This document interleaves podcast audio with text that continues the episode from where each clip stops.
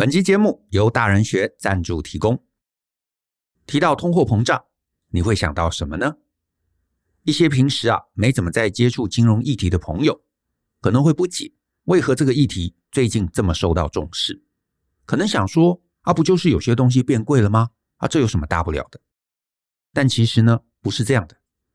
通货膨胀代表着很多东西，其中呢，最直接就是我们用同样一笔钱所能换取到的购买力其实是大幅下降。换句话说，通膨可能让你买到的东西变得更少。比方说，五年前一份鸡腿便当七十元，而现在七十元可能只能买到一只鸡腿。这对于上班族以及时薪的工作者影响最大。因为如果你没有良好的认知，而且有意识的保护你的购买力，你的辛苦劳动终将被通膨慢慢吃掉。因此，我们大人学特别设计了这堂通货膨胀的系统知识以及应对策略，想要告诉大家通膨是怎么形成的，为何政府期待甚至鼓励通膨，以及面对即将到来的高通膨年，我们应该如何保护自己的资产。这堂课并不会卖你商品，不会要你加入会员，也不会鼓吹你任意投资。这堂课会是纯粹的知识课程，希望教会你底层的经济知识，让你做出好的选择。有了知识，懂得选择，你就可以保护好自己的辛苦成就，进而保障你的未来，以及保护周全你身边所有重要的人。目前募资期间有限量的特别优惠，欢迎透过下方的说明栏。来看看这堂课更多的介绍吧。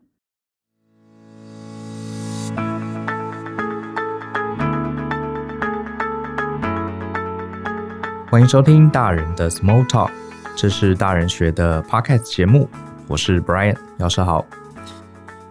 我们在过去的节目里面常常提到一些听众或是我们的学生，呃，问我们的一些问题哈。这个成为大人的世界真的很复杂，我们每天都遇到大大小小生活啊、工作上啊、情感上的问题。不过呢，今天不是来解题的，今天想跟大家聊聊，呃，哪些萦绕在我们心中的问题。虽然听起来很麻烦，可是呢，我觉得它是不值得花心思去解决的问题。呃，我就直接举个例子吧，比方说，我上个礼拜跟一个呃多年前在美国认识的朋友吃饭，然后他。现在也回到台湾，那他年纪比我小一点，好，所以也是四十多岁。他这个找工作不太顺利，然后呢，他就来呃问我一个问题，语重心长的问一个问题。他说：“我这个年纪啊，已经超过四十了，然后我过去的学历啊也马马虎虎，这是不是因为我找不到工作？好，找不到好工作的原因？好，他问了我这个问题。呃，其实还有很多类似的问题，我都觉得，嗯，他确实是个问题，没有错。”、呃，也是我们心中萦绕已久、很想找到答案的。可是这些都是不值得解的问题。比方说呢，曾经也遇到过一个年轻的男生，我的学生，他说：“老师，我长得不高不帅，口才也不好，这个年收入也马马虎虎。我想这世界上应该不会有女生想要跟我交往吧？你觉得，老师，你觉得是这样吗？” 好啊，我不应该笑哈，这个是很严重的。再来，呃，也有同学问我说：“老师，我一个月只赚三万块。”我这辈子是不是永远买不起房子？老师，你怎么看？好，其实这些问题，我不知道各位有没有呃从这些问题中找到他的一些共同点。呃，我觉得这些都是不值得回答的问题。那我先讲一下，并不是说提这个问题不对。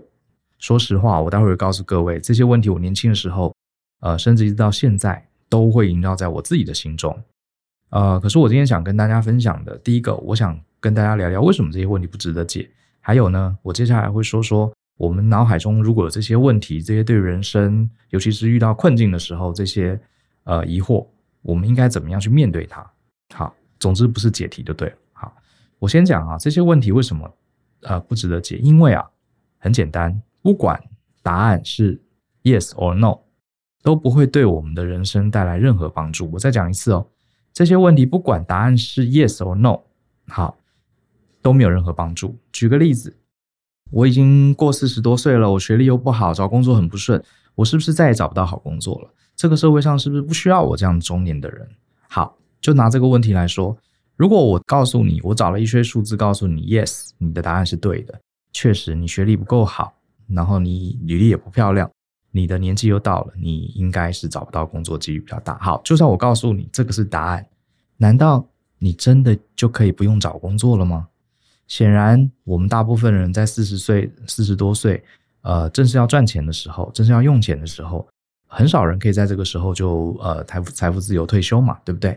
而且你现在正在找工作，所以如果我告诉你，对你这个条件啊，就是找不太很难找到好工作，这个答案对你的人生有帮助吗？那如果我答案是 no，不会啊，有很多人都像你这样子，可是还是能找到很好的工作啊。好，假设我回答是这个 no，呃，你还是有很多机会。可是除了这个答案，除了能给你一些一丝一毫的安慰之外，请问你得到这个答案之后，你明天就知道怎么找到工作了吗？同样的，同学说，呃，我不高不帅，口才不好，收入也不行，应该没有女生要跟我交往了吧？如果我告诉你说是哪个女生瞎了眼才会跟你这样条件男生交往？好，你听到这样的答案，你真的就可以呃这个忍痛，好，我这辈子就单身一个人。好，我不想成家了。你成家的欲望，会想到找到感情伴侣的欲望，会因为这个答案，好，这个你就放弃了吗？不可能嘛。好，你既然会问，表示你还是很渴望爱情，好，很渴望另外一半，很渴望组成家庭。如果我告诉你说不会啊，有很多更差劲的人都可以交到。好，你听了松了一口气，很高兴。然后呢，你明天真的就知道怎么找到一个感情的伴侣吗？好，更别提还有种种各式各样的问题。好，其实所以我觉得很多时候这些答案，他其实并不是真的想提问。好，大概是几种状况，他其实只是想找人安慰，或者是想要透过对方的嘴巴证明，你看我再努力也没有用。好，举个例子，很多人问说，我中年失业，呃，我学历也不好，我是不是再也找不到工作了？好，然后呢，上网。或是找了一些专家告诉你，对，你确实在台湾的目前这个状况下，呃，产业的变迁很快，而且现在这个雇主又非常非常现实，没错，你的条件就是找不到好工作，你就认了吧。有人就是期待得到这样答案，他反而舒服了一点。你看，不是我不努力，是因为这个社会歧视我们中年人，是这个社会非常看重学历，所以在这样子不好的社会、不公不义的社会下。我才找不到工作，所以这就是我们常讲的把责任外部化。好，就是说不是我的问题。你看，因为这个社会就是不照顾我们这些中年失业者。好，没有错哈，这可能是一个真实的答案。好，我并不是要为这个政府开脱或什么。假设你就算得到这些数据，知道答案，你真的可以不用上班了吗？好，哦，原来这社会对我们不公，好吧？那我决定明天就不上班了。现实不允许我们这么做，对不对？我们还是得工作，我们还是得养家活口。所以这个答案对我们其实除了心灵上暂时发解一下我们的这个气氛，或者是心灵上暂时的哈告诉我们错不在我自己啊，都是这个社会不公不义。你除了得到这样子短暂的心灵的疗愈之外，其实问题还是存在那里。好，你过了几天，你发现没有钱缴手机费了，没有钱缴房租，物价要上涨了。你还是得不得不去找工作，所以你之前提的这个问题，对你的人生并没有找到什么额外的出路，也并没有为你的认知，好，为你解决这个问题的一些方案提供了任何加分，所以纯粹在我看来，哈，只是浪费时间，这个问题没有意义。你还不如去思考到底怎么解决，改变现状，而不是去呃花时间去研究我今天的现状到底原因在哪里。好，我相信各位懂我的意思，你。觉得自己不高不帅，条件不好，没有女生要跟我交往。如果说有人告诉你的答案，不会啊，这个你讲的不对啊，这个还是有很多条件跟你差不多的男生也找到了感情的伴侣。好，你深受鼓舞，觉得不错啊，这个可见这个我的条件没有那么差啊，因为有人条件比我更差，好，也好像也得到了他们想要的东西，所以你刹那间突然觉得人生充满了希望。好，这个听起来是不错，对不对？很正面，很积极，获得了安慰。呃，可是你如果提出这个问题，你只是从对方获得这样的安慰，他其实我觉得也是一个短暂的安慰，因为你离开了这个跟朋友聊天的聚会，离开了咖啡厅，离开了网络，你得到了短暂安慰之后呢，你到底在人际关系上，到底在感情之路上，你得到了什么启发？你得到了什么改善目前现况的方法？或者是直接问？你回去之后，你打算可以做些什么？没有。好，没有。所以这就是为什么我觉得这些问题很重要。啊，我自己脑中也常常对于一些困惑的未来，常常也会问自己：哎，我这样真的对吗？我这样到底好不好？可是我觉得，慢慢的，我今天想跟大家分享的，啊，我并不是想去责怪心中有这些问题的人，因为我自己到今天也都会心中有这个疑问。我今天主要想跟大家分享的是一个面对这种。难解或者是不必要去解决的人生困境的时候，我们可以怎么样来自助？好，怎么来帮助自己？那我在很多集节目之前，哈，呃，我其实曾经提到哲学，好，阅读哲学对我个人人生的帮助。那我先讲，我绝对不是一个哲学的专业，啊，因为我的脸书上有很多，有好几位朋友，他们真的是哲学系，甚至是研究哲学很厉害的人，所以我这边只是一个外行人的角度来谈谈。我在翻阅一些哲学思想的时候，对我的一些帮助。今天想要特别谈的是哲学里面有个叫做这个斯多葛学派。这个斯多葛学派啊，其实我很喜欢，非常有意思哈，深得我心。因为它是一个非常强调呃入世的一个哲学思想。它最早呢，呃，其实我也是 wiki 上查的，它最早是西元前三世纪，在呃应该是希腊时代，如果我没有记错的话，有个哲学家叫芝诺。呃，一般认为是从他开始有了这个斯多葛学派。那什么叫斯多葛？哈，它不是一个人的名字哈。斯多葛的这个在希腊文里面啊，是指那个呃门廊。好，那我们看这个希腊雅典啊，那个神庙或者他们的建筑外面都有一圈门廊嘛，哈，很长的回廊，大概是这个回廊的意思。那这个希腊的语言叫做斯多葛。那因为你可以大概可以想象，当时的这些斯多葛学派的哲学家常常在这个门廊在讨论人生的道理，讨论好我们的思想。那所以后来他们就被称为斯多葛学派。所以你可以把他们叫做回廊学派。哈，那这个学派呢，其实当然讲了很多事情。哈，可是至少对我自己来说，我的理解对我们人生最帮助的，好一个好的思考，我可以简单告诉大家。好。大家可能我记得好像是，呃，中学时代，我不确定课外读物还是课本哈，我不确定。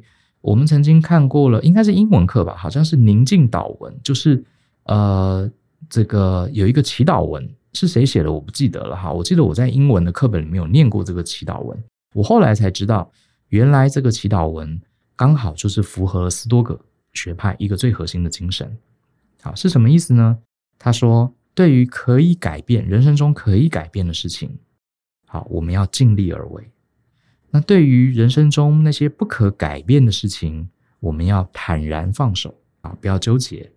而且我们要培养智慧。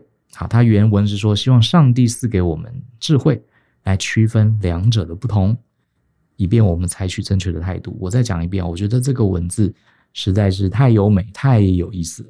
好。对于人世间可以改变的事情，我们尽力而为；对于那些不可改变的事情呢，我们坦然放手。希望我们拥有智慧去区分两者的不同，并且采取正确的态度。这三句话简单的说，可以就是斯多葛学派它的核心精神。好，因为人其实很渺小，我们活在这个世界上有太多太多的未知了。好，太多太多的未知，而且，呃，你穷尽一生，你也不可能参透。这个人世间的真理，因为人太渺小了，更何况人世间还越来越复杂。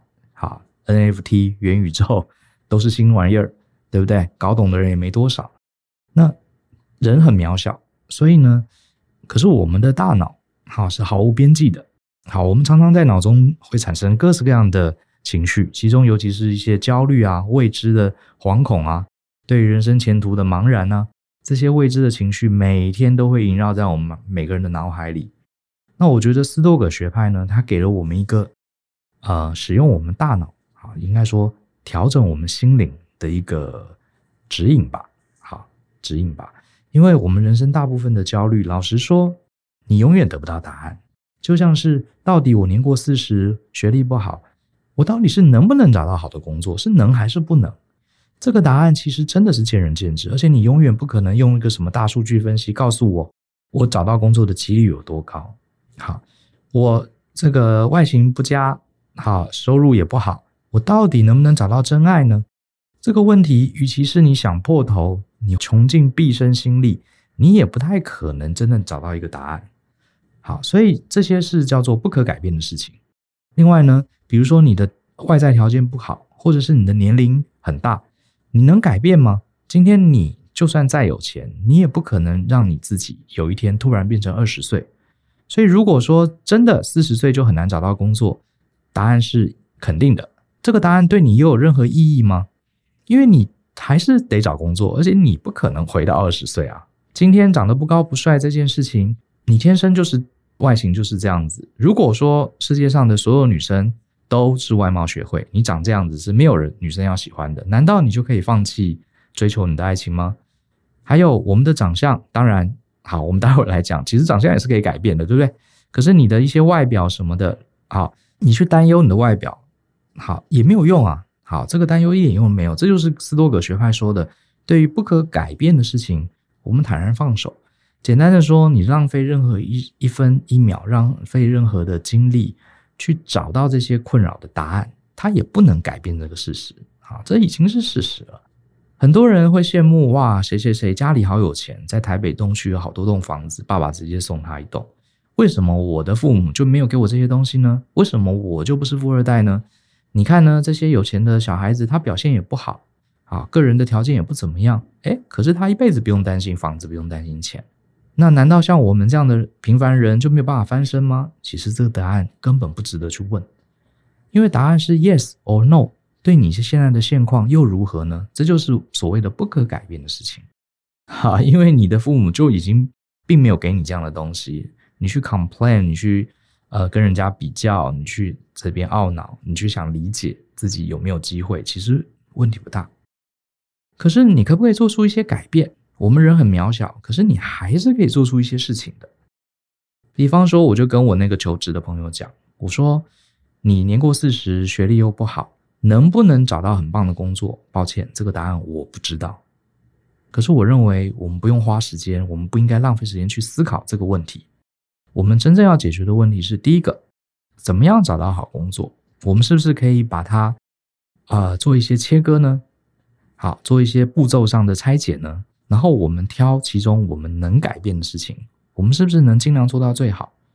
举个例子，你想找工作，标准流程总得寄出履历，对不对？然后寄到你想去的公司。你注意看，这里面就已经两个步骤喽。第一个，你有没有办法把你的履历先写好？对。写出好履历不一定百分之百哈就可以确定你一定找到好工作，可是写履历这件事情是我们唯一可以做的嘛，对不对？是我们自己可以努力的，可以做的。斯多葛学派如果当时的大师站在你前面，他就会说：你不要去考虑你能不能找到好的工作，因为没有人会知道。可是你现在应该把履历拿出来研究怎么把它写好。好，所以我觉得我自己，我跟舅我们其实都非常的。呃，算是斯多葛学派的信仰者啊，就是非常非常务实。所以你看大人学的课程，每一门课程都是帮你解决一个我们可以控制的事情啊，帮你可以控制的事情。我们不去谈那些身心灵、那些鸡汤的事情。就是比方说，我不知道你怎么样让你找到很棒的工作，可是我知道履历怎么写比较好。你先来把履历写好，这是第一步。第二个，履历要投去哪里呢？我们可以做一些市场调查。啊，市场研究，去多认识一些人脉。比方说，第一次闲聊就上手。我们在这个大人学的社群里面有五千多位啊，来自各行各业很优秀的人。你可以学习一些聊天的技巧，去跟这些不同行业的人了解一下产业现况。很高的机会，他们产业刚好在缺人，然后你的朋友对你的能力也有信心，你你有能力去聊天，让别人认识你的优点。我们很多学员就在这个社群里面找到了很好的工作，甚至。呃，人生面临一个很大的转职，都成功了。好，所以你看，光是这两件事情，你就好多好多的这个心力可以去投入，让自己更好。把履历写好，呃，多去参加一些活动，参加一些社交的活动，去认识不同产业的人，知道他们的公司，知道他们公司的特色、职缺，然后用你写的很好、很吸引人的履历去 apply 这些工作。当然，你问我，难道这样我就会年薪百万了吗？我不知道。好，因为这不是我能控制的，也不是我能理解的。可是写好履历，认识各行业的朋友，了解好适合我的好公司，这件事情我们今天马上就可以做，不是吗？好，其实这个中文的成语里面有一句叫做“患得患失”。好，其实这就是患得患失。很抱歉，我自己也尝试患得患失人，所以我对斯洛格学派非常非常的 buy in，因为我自己从小就是一个超级患得患失，我很担心。哎呀，我成绩不好怎么办？我去学校大家不喜欢我怎么办？我这辈子就默呃平凡无奇怎么办？我念了那么多书，最后还是找不到好工作怎么办？我联考万一考不上怎么办？我从小到大就是这种非常非常容易焦虑的人。那自从我看到了斯多葛学派之后，他也没有告诉我到底该怎么出人头地，可是至少他告诉我怎么驯服我们这个奔放如脱缰野马一般的大脑。我们的大脑真的是如脱缰野马一般。好，他每天受到各种外界的刺激，都有各式各样天马行空的想法。这里面很多天马行空的想法，还未必是创意，反而是很多焦虑、焦躁跟不安。那斯多葛学派告诉我们，你要驯服你的大脑，那些乱七八糟你不能控制的事情，let it go，好，坦然放手，那不是我能控制的。可是我可以挑出里面几个我马上可以做的事情，好，去改善。像刚刚回到刚刚，你可以好好把履历写好。你可以学习怎么面试，你可以多认识一些人，了解好有哪些好公司。好，举个例子好了，像我跟啊、呃、那位朋友，他找工作的朋友，他就说，我看了一下他的履历，我也帮他做了一些调整。结果我发现呢，他是一个会计，有很多年经验。他跟一般会计相比，最大的特色在于他以前在工程公司上班，所以他看得懂工程图。诶，这个是很厉害的，因为大部分的会计。啊，除非有特别的机会，否则的话是看不懂工程图的。那我说你这个条件很特别，啊，应该会呃在很多的一般的会计中间凸显。我说那你为什么不去找工程公司或是建设公司呢？结果他告诉我说，可是台北市已经很繁荣了，大部分的房子应该都盖好了吧？呃，建设公司应该不会再征人，而且房地产的呃这个产业应该这个没那么多好的工作吧？好，我非常震惊他会这样说，因为呢，大家如果有关注现在的状况，知道现在台湾房地产真是爆炸兴盛、爆炸红，到处都在缺人缺工。那他为什么会不知道这件事情呢？因为他从来没有去花时间去理解这个产业产业的消息。好，产业他并不理解，他不知道其实现在房子第一个房子是永远盖不完的啊，市中心盖完了会往外盖，当往外盖的时候，市中心的房子又旧了，又会都更。好，尤其是现在，嗯、这个利率，我就跟他提了。好，这些是我跟他提的。我说现在因为这个美国大撒币，好，所以全球这个货币，好，有这个通货膨胀的状况。所谓通货膨胀，就是大家手上钱很多，那手上有资产的人，因为钱会贬值，所以就会把它换成有形的资产，就是房地产。所以很很多人已经有房子住了，可他还会买很多房子来做投资。所以这也是政府为什么要打房、要压制的原因。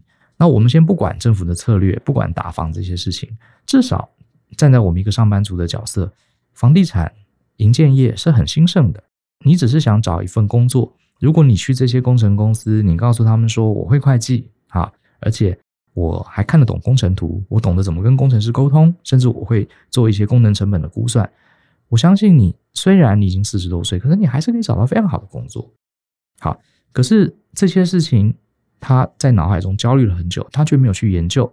他用他自己的想象，哎呀，房子盖满了，应该没有人会找我这样的人吧？那不是眼前的机会就兴盛了。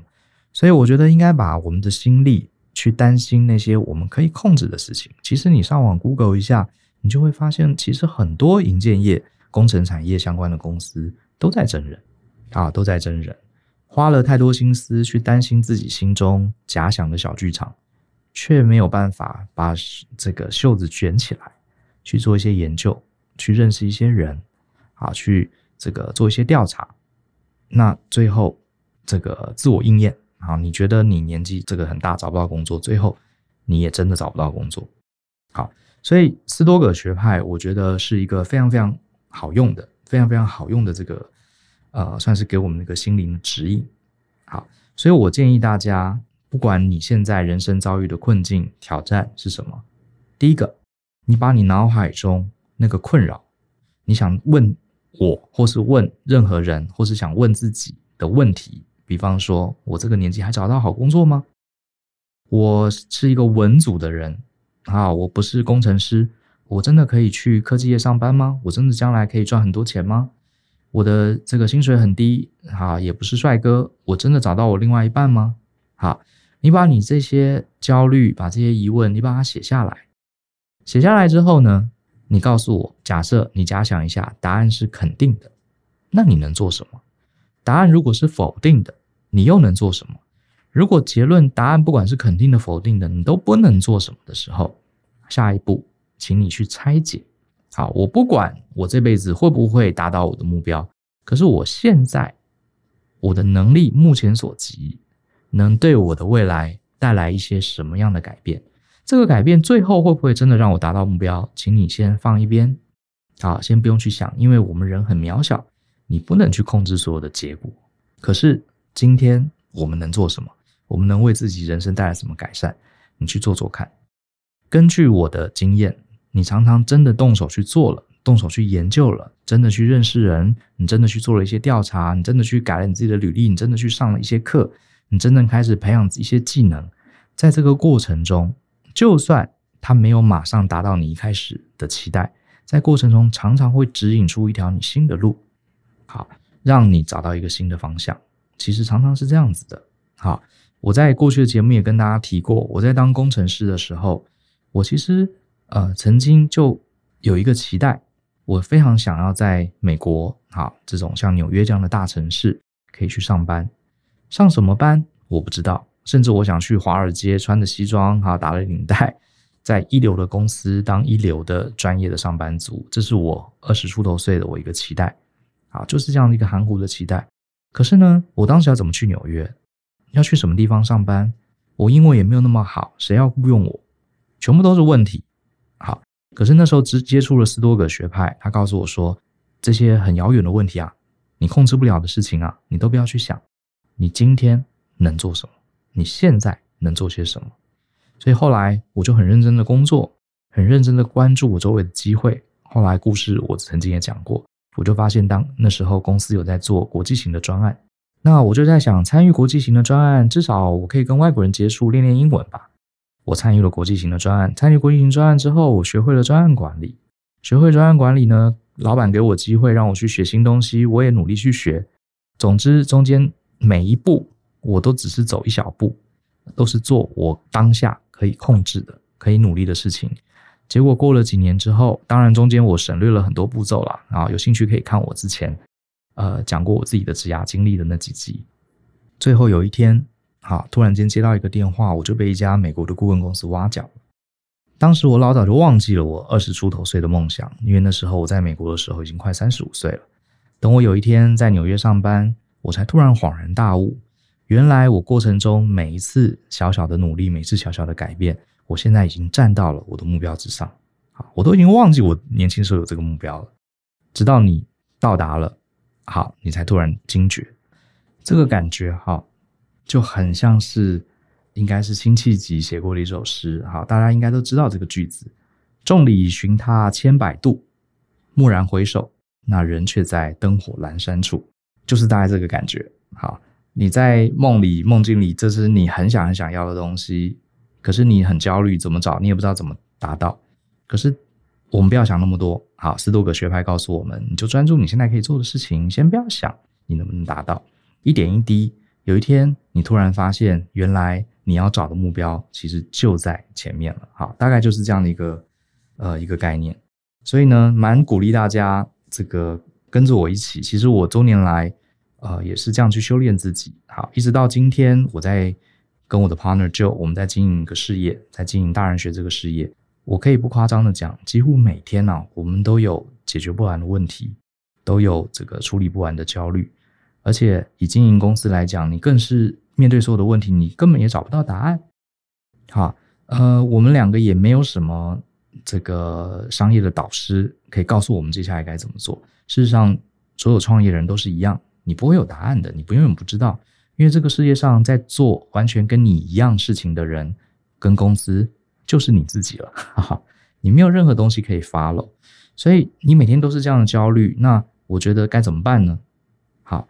呃，我们想的方法很简单，就是做我们能做的，就是如此。然后，对于你控制不了的事情，坦然放手。然后，慢慢久而久之，你就会培养出一个能力，一遇到问题，遇到焦虑，先分类，它是我现在可以改变的，还是我现在不能改变的？它是我能控制的，分成一类；不能控制的，分成另外一类。那不能控制的、不能改变的那一类，就丢掉吧，因为你再去想，完全是浪费时间。通常你会发现，能改变的事情、能控制的事情，虽然很少很小，可是你天天去做，也够你忙，也够你累了。有一天，你就会在这个忙碌、哈努力的过程中，突然发现那些你想要改变的事情、想要控制的事情，诶，其实也握在你手上啊！这大概就是斯多葛学派的一个一个概念。讲到这里，我也突然想到一部我还蛮喜欢的电影哈，我记得是威尔史密斯哈，威尔史密斯他的拍的一部片子，他跟他儿子拍的哈，叫做《当幸福来敲门》吧，大概是类似这样的，应该是 Pursue Happiness 的。呃，大概是这个这样的片名，我蛮鼓励大家可以再呃没有看过可以再去看一部这样的电影哈。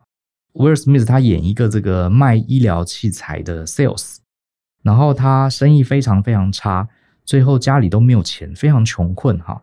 然后他老婆这个吵架，最后老婆也走了，就剩他带一个小男孩两个过日子，最后很惨很惨，没有东西吃，房子好像也没了，被房东收走了，还怎么样？然后他们甚至睡在这个地铁站的厕所里面，哇，真的好惨！那看着真的很揪心哈，就是一个爸爸怎么会呃，也不是不努力，怎么人生会混得那么惨？最后他真的被逼到极点了哈，也不忍心看到自己的小孩子这么过这么差的生活。有一天他在那个银行，一家大银行的门口，好，看到一个中年人开了一台敞篷跑车，然后这个中年男人从银行里出来，好。跳上这个跑车，准备要走。这个威尔史密斯啊，真的是使出浑身解数，就冲上去找到这个这个开跑车的中年人，就问他说：“你的车好漂亮，What do you do for living？你是靠什么赚钱的？”这个问题非常的唐突。你抓到马路上抓到一个看起来很有钱的人，你问他说：“你是做什么的？你怎么赚钱的？”结果呢，这个人就觉得他很奇怪，可是他锲而不舍，眼神非常热忱的看着他。你可不可以告诉我？你可不可以告诉我？啊，我真的很想赚钱。你可以告诉我你是怎么样？你是做什么的才能开这样的车，才能赚到那么多钱？结果这个人好像也真的回答了他的一些问题，哈，帮助他，告诉他说，呃，我是做这个股票交易员，啊，我是个 broker。然后他就继续问他说，怎么样可以做 broker？啊，这段故事开始就是他在力行斯多葛学派。你说一个穷困潦倒的这个人，怎么可能成为一个股市的 broker 呢？好，我就不爆雷了。这部电影里面就来讲，据说这是真实事件改编的哈。他真的就是很直白的，因为我想要改善我的生活，想要让我的孩子更好，我不能再让他过这样的生活。好，我想当一个负责任的爸爸。当然，最后结局你也知道，他是一个 happy ending。他最后真的一步一步一步的成为 broker，成为啊、一个。经济条件更好的人，然后也跟他儿子过得很快乐的生活，我觉得非常感人哈。那当然啊，戏剧嘛，总是有点戏剧化。可是我觉得回到我们的人生，其实你可以去思考一下，你花那么多时间去说，哎呀，我的条件不好，我的能力不行，我应该没救了吧？是不是这样子？这个问题太无聊了。你可以先思考，今天我还活着，我还有一口气在，我可以做些什么？好，一步一步做好，这个才是呃，我觉得对我们。应该说是一个成熟大人吧，啊，应该，呃，要大脑应该去往这个方向去思考，应该是才比较有价值。好，那我觉得整件事情的关键就是怎么样控制我们的大脑，去想那个值得想的事情，而不要花太多的脑力去焦虑那些我们控制不了的事情。好，那讲到这个威尔史密斯这部电影，蛮值得大家去看看的。我这个我觉得这才是真男人哈，真男人就是身段要软，可是为了家人。好，努力的，好，去求也好，你就要让你家人过好生活。我反而觉得什么是假的大男人？那种家里没钱还在那边耍大牌的。好，你看你的妻小没有好的生活，然后你也不愿意好这个屈就去下，在家里摆个派头，那才不是真男人。我觉得威尔史密斯这部电影真的是让我感受到一个有责任的真男人。好，你就是求，那为什么看起来很卑躬屈膝？不是啊，因为你要让家人过更好生活，你想让自己的生活更丰富啊，你做你手上能做的事情啊，我觉得这个才是重点。好，那今天大概就讲到这边。我其实希望，呃，我们每个人都可以试着成为成熟大人的过程中，都可以试着想一想斯多葛学派给我们的一些启示，我觉得它是一个人生的修炼啊。今天我虽然讲了一大堆，可是我每次都能做到吗？好，说老实话，我也不是每次都能做到。只是我觉得这个修炼是对我自己很有帮助的。他常常在我焦虑的时候提醒我啊，可以怎么样把我的焦虑分类，分成做到做不到的，然后专注在做得到那部分。好，也提供给各位做参考。好了，今天节目到这边，希望大家还喜欢。那今天是大年除夕，好，不管大家是在准备过年，还是在高速公路上塞车。都预祝大家新年快乐，事事如意。那如果吃年夜饭的时候啊，遇到亲朋好友问你什么时候结婚，问你什么时候找到工作，啊，这些很烦人的问题的时候，请记得斯多葛学派给我们的指引。好，这些人生中的杂讯，我们控制不了的事情呢，就别去想它了，把它专注在我们可以做的事情。区分两者的不同，会让我们的人生更踏实，好，更往梦想前进。相信思考，勇于改变。我们下次见了，拜拜。